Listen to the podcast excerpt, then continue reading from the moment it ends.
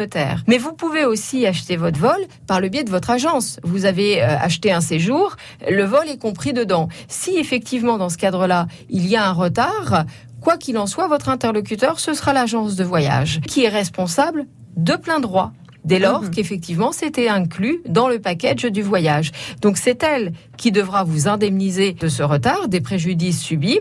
Charge pour elle de se retourner contre la compagnie aérienne si celle-ci est responsable. Quoi qu'il en soit, même si vous avez une réglementation, je disais, minimale qui de toute façon impose aux compagnies de vous indemniser, vous serez indemnisé en fonction de vos dommages réels. Vous pouvez aller au-delà de cette indemnisation si vous mettez en évidence que vous subissez un préjudice particulier.